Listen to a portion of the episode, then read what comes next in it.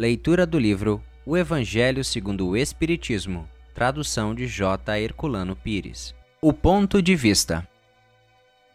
A ideia clara e precisa que se faz da vida futura dá uma fé inabalável no porvir. E essa fé tem consequências enormes sobre a moralização dos homens, porque muda completamente o ponto de vista pelo qual eles encaram a vida terrena. Para aquele que se coloca, pelo pensamento, na vida espiritual, que é infinita, a vida corporal não é mais do que uma rápida passagem, uma breve permanência num país ingrato. As vicissitudes e as tribulações da vida são apenas incidentes que ele enfrenta com paciência, porque sabe que são de curta duração e devem ser seguidos de uma situação mais feliz.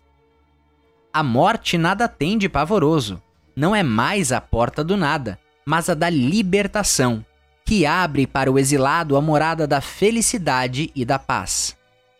Sabendo que se encontra numa condição temporária e não definitiva, ele encara as dificuldades da vida com mais indiferença do que resulta uma calma de espírito que lhe abranda as amarguras.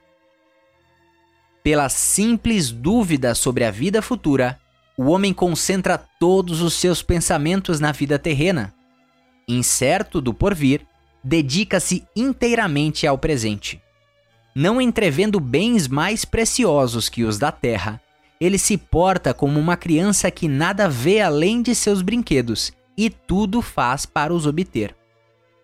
A perda do menor dos seus bens causa-lhe pungente mágoa um desengano, uma esperança perdida, uma ambição insatisfeita, uma injustiça de que for vítima, o orgulho ou a vaidade feridas, são tantos outros tormentos que fazem da vida uma angústia perpétua, pois que se entrega voluntariamente a uma verdadeira tortura de todos os instantes.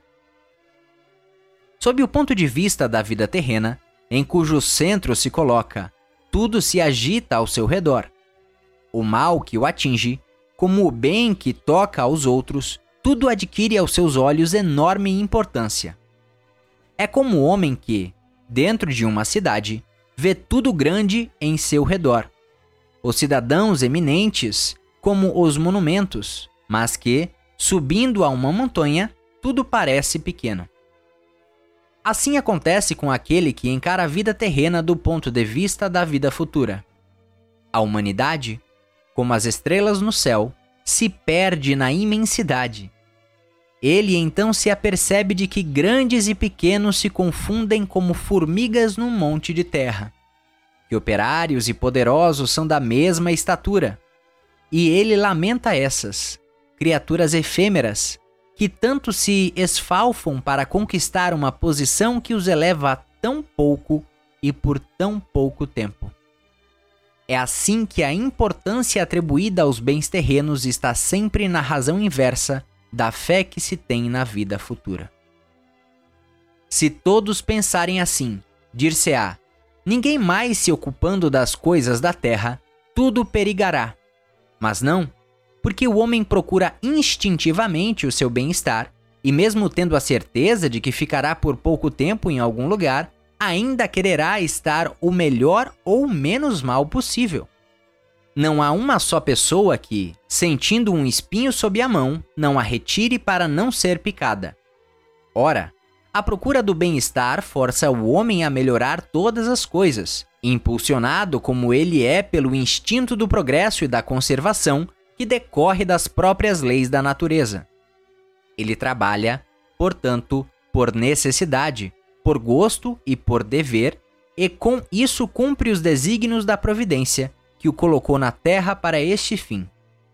Só aquele que considera o futuro pode dar ao presente uma importância relativa, consolando-se facilmente dos seus reveses ao pensar no destino que o aguarda. Deus não condena, portanto, os gozos terrenos, mas o abuso desses gozos em prejuízo dos interesses da alma. É contra esse abuso que se previnem os que compreendem estas palavras de Jesus: O meu reino não é deste mundo.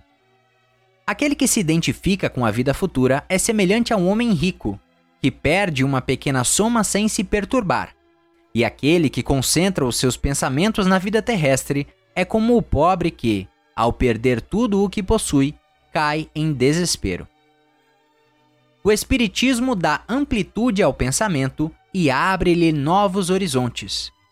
Em vez dessa visão estreita e mesquinha que o concentra na vida presente, fazendo do instante que passa sobre a terra o único e frágil esteio do futuro eterno, ele nos mostra que esta vida é um simples elo do conjunto harmonioso e grandioso da obra do Criador, e revela a solidariedade que liga todas as existências de um mesmo ser, todos os seres de um mesmo mundo e os seres de todos os mundos.